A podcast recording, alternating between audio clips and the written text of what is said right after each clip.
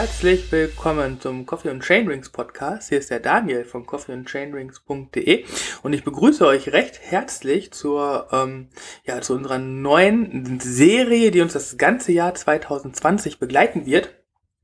Ähm, wir haben es ganz plakativ das Beste im Westen genannt und da gehen wir auf Spurensuche im Mountainbike-Bereich und zwar im Bereich der 24-Stunden-Rennen und wollen euch allen die besten 24-Stunden-Rennen im Westen vorstellen, ähm, nicht bewerten, sondern vorstellen und jeweils das ähm, Beste der jeweiligen Rennen in den Vordergrund stellen. Quasi so diese Besonderheit, die das Rennen hat, was andere Rennen nicht hat.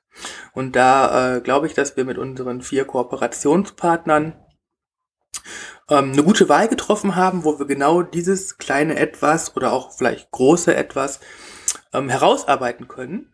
Ähm, ich stelle euch heute das, das erste Event vor. Ähm, ich glaube, zahlenmäßig das größte Event, wenn man das als komplettes Event bewertet. Im Mountainbike-Sektor, glaube ich, das zweitgrößte Event. Ähm, und ja, was ist das Coolste an dem Rennen? Ich glaube, ich möchte da gar nicht vorweggreifen, auch wenn ich eine eigene Meinung dazu habe. Ich möchte erstmal den ähm, Holger begrüßen. Hallo Holger. Hallo Daniel. Ähm, Jetzt machen wir es richtig spannend, weil jetzt weiß noch, wer ist, who the fuck ist Holger? ähm, Rätselraten. Vielleicht stellst du dich mal kurz unseren Hörern vor. Ähm, kannst ja einfach auch sagen, für welche Agentur du arbeitest, weil die wenigsten werden dann, glaube ich, den, den Schluss hinzukriegen und dich einordnen zu können, zu welchem Rennen du gehörst. Ja, ähm, wer bin ich? Ähm, ich bin eine Stimme am Rand der Rennstrecke. Ich arbeite für die Eventwerkstatt. Das ist eine Agentur, die sitzt im Süden der Republik, in Feying an der Enz, das ist bei Stuttgart. Und ähm, ja, ich bin, wie gesagt, Moderator und innerhalb des Events, über das wir reden, bin ich äh, ja nicht nur für die Moderation zuständig, sondern auch für die Abläufe unterhalb der einzelnen Moderatoren, die wir noch äh, zusätzlich mit haben, weil aufgrund der Größe dieses Events einfach so viel parallel passiert, dass man mit einem oder zwei Moderatoren nicht mehr auskommt. Ähm, ja, wir reden von Rad am Ring. Genau. Die, ähm, von der grünen Hölle. ja, das, äh, das ist sie. Also man, man liebt ja. oder man, und man hasst sie gleichzeitig. Richtig, es ist die Eifel, es ist die wunderschöne Eifel. Ähm, wir waren letztes Jahr schon bei euch zu Gast, eingeladen zum Mountainbike-Marathon.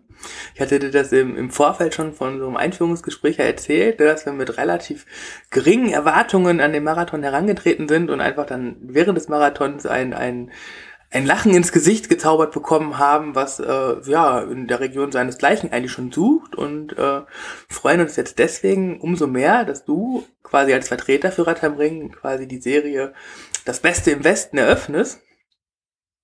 Und ähm, jetzt, wo wir schon gesagt haben, ähm, vielleicht dann direkt die Frage erstmal an dich weiter. Was ist das? Etwas, dieses, ne, was, was wir suchen für das Beste im Westen, was, was Rad am Ring auszeichnet. Ich glaube, dass das ganz Große, was oben drüber steht bei Rad am Ring, ist diese einzigartige Atmosphäre, die wir dort haben. Ähm, einmal die, die Location, die ist einmalig auf der Welt, das, das gibt's nicht nochmal. Also Rad am Ring, diese, diese hochtechnisierte Nürburgring Arena da oben, wo Formel 1 und DTM stattfinden, wo man wirklich das, das Neueste vom Neuesten hat an Technik und äh, das ganze Ambiente ist halt extrem modern und sehr cool und sehr funktional in allen Bereichen. Und dann gleichzeitig diese legendäre alte Nürburgring Nordschleife, die grüne Hölle eben, diese, diese Eifellandschaft mit ihren, mit ihrem vielen Grün, mit dem Rauf und runter. Ich glaube, ähm, diese, diese Atmosphäre mit, mit all den tausend Radfahrern, das ist das Einzigartige, was Rad am Ring wirklich von allen anderen Rennen abhebt. Das, das macht's einzigartig. Ja, das wäre auch mein Ansatz gewesen. Ähm, ich ich fasse das nochmal so in, in so eine Sache zusammen. Also nirgendwo habe ich ein solidarischeres Miteinander ähm, zwischen Rennradfahrern und Mountainbikern, die sicher nicht immer grün sind, ähm, erlebt als bei Rad am Ring. Und das, das unterstreicht das Ganze quasi noch, was du gerade gesagt hast. Ähm, jetzt treffen wir uns heute Abend ähm, nicht umsonst, denn ähm, ab Naja, das ist natürlich blöd. Ne? Wir nehmen einen Tag vorher auf, deswegen heute Abend. Aber wir veröffentlichen morgen und quasi heute, wenn du das hörst, lieber Zuhörer, dann passiert etwas. Und zwar ähm, die Anmeldung für Rad am Ring 2020 ist eröffnet. Ja, es ist soweit, endlich. ähm, wie ist das so für, für euch als Eventagentur? Ne, ihr seid ja jetzt gar nicht so nah an, am Rad am Ring dran, ne, kilometertechnisch. Aber ist das so für euch etwas Besonderes, wenn es dann quasi wieder losgeht? Oder ist es noch so weit weg, dass das, ähm, ja, weiß ich nicht, eher ähm, schon Gewohnheit ist? Ja, ich muss, muss dazu sagen, wir sind natürlich das ganze Jahr am Ring. Also wir sind nicht nur zum Event am Ring. Wir haben ja äh, in, in den vergangenen Jahren uns überlegt, ähm, dass wir das Gefühl Rad am Ring eigentlich das ganze Jahr über präsent halten wollen. Das heißt, äh, ganz nah bei unseren Teilnehmern sein, ganz nah bei den Radsportlern sein und ähm, da sind wir halt auch ständig am Ring und schauen, was passiert, was kommt. Wir haben Trainings dort am Ring. Das heißt also, für uns ist der Ring das ganze Jahr aber wirklich präsent, auch, äh, auch physisch. Wir sind immer, immer wieder da, auch auf anderen Events. Natürlich ist der, der Online-Gang morgen so ein ja, Punkt, der, der für uns wichtig ist und auf den wir auch äh, hinfiebern. Ähm, die eigentliche Arbeit beginnt aber ähm, bereits beim Event im vergangenen, also in diesem Jahr. Das heißt, für Rad am Ring 2020 beginnen wir beim Event 2019 die Dinge vorzubereiten und zu überlegen. Und äh, da sind ganz, ganz viele Kleinigkeiten, die in den letzten Monaten dann schon passiert sind, äh, die nachher das große Ganze ausmachen. Okay. Ähm, verfolgt ihr so die Anmeldezahlen am ersten Tag und freut euch oder könnt ihr eine Prognose abgeben oder ist es quasi eher so, dass das gleichbleibend ist? Ne? Ich meine, bei euch bekommt man aufgrund der Größe des Events, weil ihr einfach auch durch den, also nicht nur durch die Rennstrecke, sondern auch durch die Grünflächen dazwischen und die Asphaltteile dazwischen, ja, ein immenses Fahrerlager. Ich habe noch nie so ein, ein, ein, eine Riesenexpo im, im Rahmen einer Mountainbike- oder Rennradveranstaltung gesehen ähm, habt ihr ja nicht so das, das Platzproblem für die Fahrer an sich, obwohl ihr Boah, wie viele Fahrer habt ihr gleich noch irgendwie am, am Ring zu Gast an dem Wochenende? Also die 24-Stunden-Rennen alleine liegen ähm, im Schnitt ja bei mittlerweile fast 6000. Rein nur 24-Stunden-Starter. Ja, und dann kommt ja noch ganz viele Side-Events, die ja auch immer begehrter und beliebter werden. Aber 6000 Starter ist ja schon, schon so eine Menge. Aber dann andere Rennen, worauf ich halt hinaus wollte, sind halt am ersten Tag immer ausgebucht, weil die auch einfach wesentlich weniger Plätze zur Verfügung haben als ihr. Ähm, ist das trotzdem so, dass der, so der erste Tag oder die erste Woche eine besondere Relevanz hat, was die Anmelderzahlen angeht? Oder betrachtet ihr das alles sehr nüchtern und ähm, seht einfach die weite Zeit, die noch vorhanden ist bis zum Event? Ja, aber bei uns sind halt viele Dinge, die an so einem Tag dazukommen. Einmal ähm, ist an so einem Tag natürlich die Hotline äh, nervös und äh, auch in Stress, weil es kommen immer wieder Fragen, weil die Teilnehmer halt schon erkannt haben und da muss ich, muss ich leider sagen, ganz so ist es nicht. Wir haben riesig viel Platz, aber wir sind, was unsere 24 Stunden Parzellen, das heißt, äh, die, die Flächen im Fahrerlager, die du erwähnt hast, mhm. da sind wir schon relativ am Limit. Also im letzten Jahr war wirklich der Punkt, wo wir gesagt haben, ui, jetzt wird's knapp ähm, weil wir halt auch äh, bei den Parzellen eine gewisse Qualität wahren wollen. Das heißt, uns ist wichtig, dass jede Parzelle, die wir anbieten, auch wirklich Zugang zur Strecke hat, damit alle Teilnehmer wirklich in diesem gesamten großen Ganzen mit dabei sind. Wir haben natürlich noch äh, Flächen, die wir, die wir weiter außerhalb, zum Beispiel für, für wenn jetzt ein, ein, ein Verein oder ein Unternehmen oder wer auch immer sagt, hey, wir wollen uns da so eine kleine Zeltstadt aufbauen, wir kommen mit 50 Mann und es ist nicht ganz so wichtig, dass wir direkt an der Strecke sind. Wir können dann, was weiß ich, ähm, unten im Hatzenbach sein und da machen wir unsere Party und gehen dann kurz das Stück oder fahren das Stück zur Strecke hoch. Diese Möglichkeiten haben wir, ähm, aber sind halt auch begrenzt, weil ähm, da ist halt äh, dann doch irgendwo das Limit, äh, wenn man eine Qualität wahren will. Und das wollen wir eigentlich, das ist unser Hauptziel. Wir wollen, dass die Teilnehmer alle zufrieden sind, alle ihr, ihr Ding da haben und äh, dann wird's halt schon eng. Und das wissen auch die Teilnehmer mittlerweile. Und deshalb sind in den ersten Tagen die, die Buchungen natürlich auch da. Die sind auch begehrt, äh, weil dort die Parzellen, die man gerne haben möchte, ja. auch noch frei sind. Also Ja, jetzt, jetzt, so, klar. Ja, klar. Ich möchte ja quasi dann auch vielleicht auch wieder die Stelle, wo ich letztes Jahr gefahren bin und so weiter und so fort. Du hast im Übrigen so ganz beiläufig noch ein, ein, ein, ein weiteres, finde ich, ähm, Merkmal genannt, was so einzigartig ist, weil dieser direkte Zugang zur Rennstrecke, dem bieten, glaube ich, auch die wenigsten 24-Stunden-Rennen für alle Fahrer an. In der Regel ist es ja so, dass die, der direkte Zugang den Solostartern vorbehalten bleibt und ja dann quasi entweder über Wechselzonen irgendwas organisiert wird oder aber halt ein Zugang zur Strecke über einen Weg erfolgt und die Vierer- oder Achter-Teams ja dann quasi immer weiter hinten in den Fahrerlagern deponiert werden. Insofern ist das, finde ich, auch etwas, was man durchaus in den Vordergrund stellen kann, weil es ja schon für alle voll cool ist, wenn man direkt an der Strecke ist. Nicht nur, weil es leichter ist zu wechseln, sondern weil das ist zumindest mir als Fahrer des Mountainbike-Marathons letztes Jahr aufgefallen, dass es auch mal eine einzigartige Atmosphäre ist, weil man einfach, also die Straße ist zwar extrem breit, aber trotzdem wirkt das alles total emotional und man bekommt das halt einfach mit, dass alle zugucken und alle, der irgendwie am Rand mit dem Rennen ähm, verbunden sind. Ja, ich, ich glaube, das ist äh, wirklich auch einer der, der Highlights, wirklich dieses, dieses Miteinander, was aber, glaube ich, auch ähm, zu einem großen Teil dem geschuldet ist, dass ähm, wir auf eben diese Dinge sehr viel Wert legen. Wir legen sehr viel Wert auf die, auf die Zufriedenheit der Teilnehmer. Und äh, das hat mich an, an, an den Team hinter Rad am Ring immer fasziniert, dass die bereit waren zuzuhören und, und äh, die Dinge auch entsprechend zu machen. Also und dann versuchen rauszufiltern, was ist jetzt das in Anführungszeichen Gelaber von irgendjemand, der irgendwas will für sich oder was ist äh, berechtigte Kritik und wo muss man ansetzen und ähm, das sind auch eben die Dinge, die wir tun. Wir beginnen dann schon während des Events, jeder der Verantwortlichen oder jeder, der unterwegs ist, hat äh, seine Notizen dabei, notiert sich Dinge, die die besser werden müssen oder wo er sagt, ey, da können wir noch besser werden und das können wir machen und das war für die Teilnehmer blöd und da müssen wir noch was organisieren.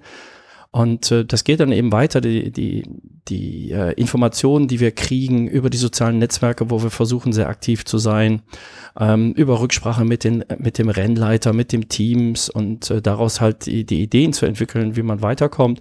Das ist, glaube ich, der zweite Punkt. Es hat mal ähm, eine, eine Trainingskollegin hier bei uns gesagt und das fand ich sehr, sehr schön. Die sagte, es gibt kein anderes Radrennen, das ich kenne, wo man so willkommen ist wie bei Rad am Ring.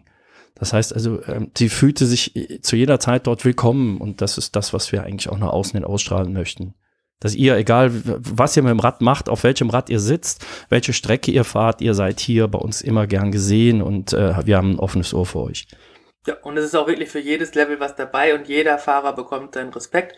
Das ist mir auch noch so aufgefallen nach unserer Zieldurchfahrt, wo wir noch relativ lange auf der Zielgeraden ähm, gestanden haben und da begannen ja dann quasi alle 24-Stunden-Rennen gerade und ähm, es war für jeden Fahrer immer wieder warme und willkommene Worte dabei und ähm, auch für die Langstreckenrennen im, im Jedermann-Bereich wurde auch die dritte und vierte Gruppe erwähnt und das sind so Sachen, glaube ich, auch die äh, ja den, den, den, den sportlichen Stellenwert für jeden quasi ähm, verdeutlichen und das, das ist einfach auch schön, weil letztendlich, klar, kommt immer im Sport darauf an, wer gewinnt, aber letztendlich lebt das Rennen nicht nur von den Gewinnern, sondern von allen Teilnehmern, weil beim 24-Stunden-Rennen ist eigentlich auch jeder Sieger irgendwo wenn er das Rennen beendet hat. Auf jeden Fall. Also wir, wir sind der Breitensport. Wir haben ja auch Experimente mit dem Profisport gemacht, weil wir, weil wir eigentlich davon ausgegangen sind und gehofft haben, dass das äh, auch für den Teilnehmer noch eine Bereicherung ist, wenn wir die Profis mit dazu nehmen. Wir hatten ein äh, UCI 1.1 Rennen, das ist schon eine sehr hohe Klassifizierung. Ja. Ähm, wir haben die äh, Mountainbike-Bundesliga bei uns gehabt, äh, die ja weltweit, sag ich mal, auf relativ hohem Niveau ist, um es mal so ja. auszudrücken. Ja. Und ähm, mussten aber feststellen, ähm, dass wir damit dem Teilnehmer scheinbar keinen Gefallen tun und haben uns dahin auch wieder korrigiert und haben gesagt, nein, also alles, was wir tun, soll für den breiten Sportler, für die große Masse sein. Alles, was wir für die Schnellen tun können, tun wir, aber niemals ohne die, die, die auf, auf ihrem Level fahren und ihr Rennen fahren und ihren Spaß haben, aus den Augen zu verlieren. Das ist halt ähm, eine der, der Grundphilosophien, die wir vertreten. Ja, das, das merkt man auch und das, finde ich, macht dieses Rennen auch besonders. Ähm, mit allem, was du gerade schon dargestellt hast. Ähm, in den kommenden Monaten werden wir da bestimmt noch viel mehr zu hören. Ähm, jetzt hoffen wir einfach, dass ihr mit den Anmeldezahlen heute und in den kommenden Wochen und Monaten zufrieden seid Und ähm, ja, was ich mir persönlich noch wünsche, ist halt einfach gutes Wetter, ne? Dann.